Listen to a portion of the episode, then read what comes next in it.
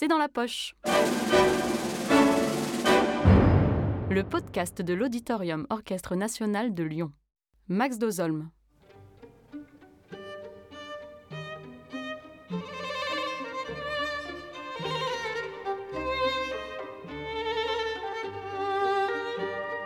Aujourd'hui au programme, les œuvres pour violon de Wolfgang Amadeus Mozart.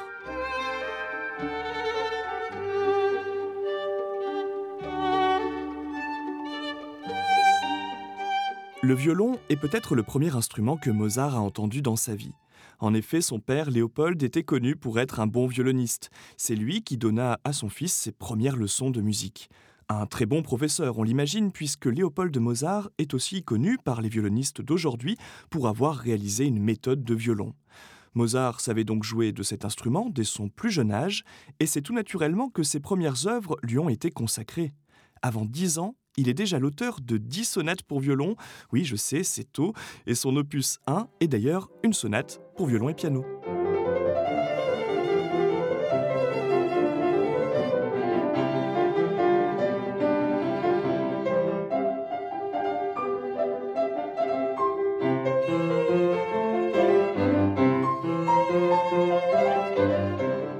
À 13 ans seulement, Mozart rejoint son père dans l'orchestre archiépiscopal de Salzbourg.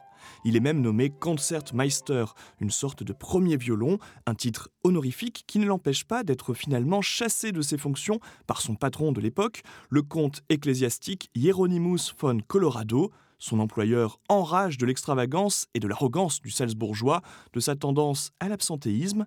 Il le renvoie avec, pour toute rupture de contrat, un coup de pied au derrière.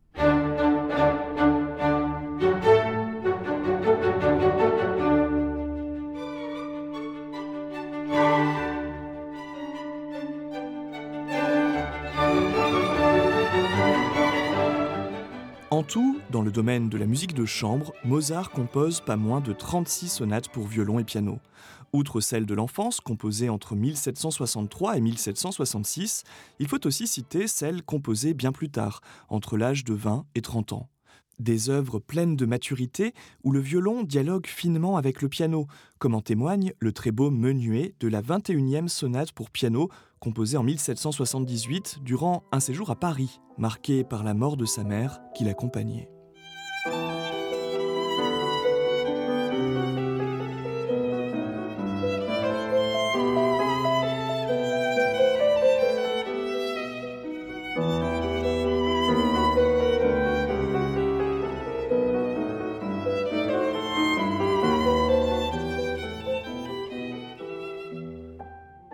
Outre les sonates pour violon, il faut aussi citer des œuvres de musique de chambre plus originales. Deux duos pour violon et alto, mais aussi des variations pour violon et piano sur les airs La bergère célimène ou Hélas, j'ai perdu mon amant, deux mélodies populaires à l'époque de Mozart. Mais c'est surtout ces œuvres concertantes pour violon et orchestre que l'on connaît le mieux.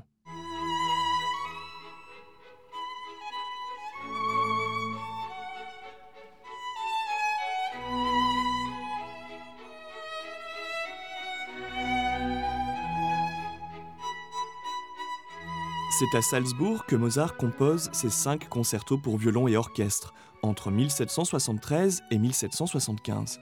Des œuvres qui se caractérisent par le soin apporté à la mélodie, qui font chanter le violon de manière tantôt lyrique, tantôt virtuose.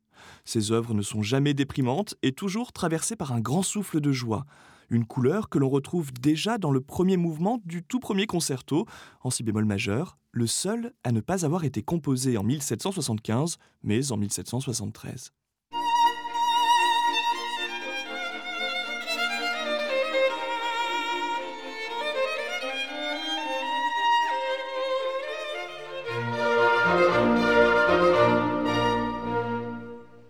Parmi les thèmes les plus marquants que l'on retrouve dans les concertos pour violon de Mozart, il y a celui du rondo du troisième concerto, une œuvre surnommée le concerto de Strasbourg, car son dernier mouvement nous fait entendre une danse qui semble venir de la capitale alsacienne.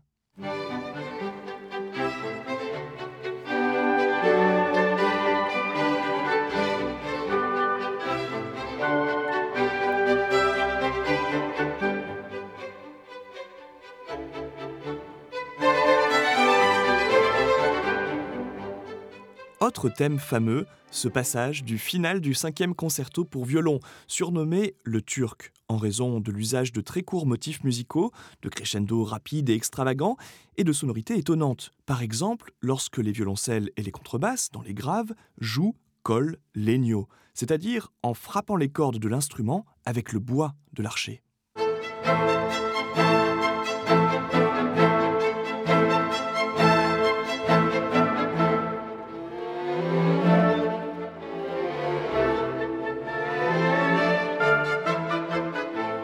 Et puis, au milieu de toutes ces pages inspirées, on trouve aussi des œuvres inclassables.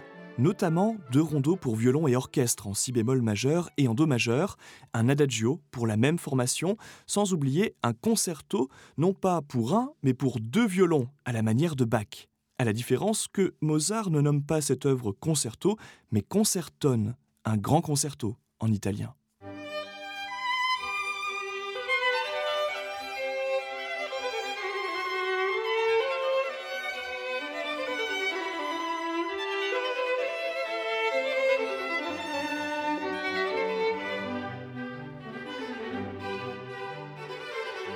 Le concertone est une des œuvres les plus étonnantes de Mozart, car on ne sait pas bien pourquoi il a choisi ce terme.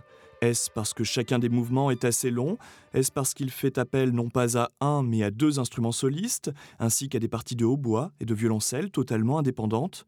Ce qui est sûr, c'est que cette œuvre est celle d'un Mozart âgé de 17 ans, résidant à Salzbourg, une ville qu'il ne portait pas beaucoup dans son cœur, mais qui fut pour lui le creuset de son génie et le lieu de ses grandes œuvres pour violon.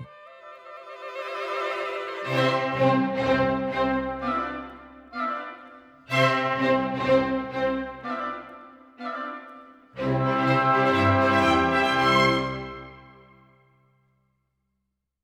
Cet épisode a été produit par l'Auditorium Orchestre National de Lyon. Les enregistrements des œuvres de Mozart sont à réécouter dans leur intégralité sur la plateforme de streaming Vialma. Si vous avez aimé ce podcast, n'hésitez pas à le commenter, le partager et l'ajouter dans vos favoris sur les différentes plateformes de streaming.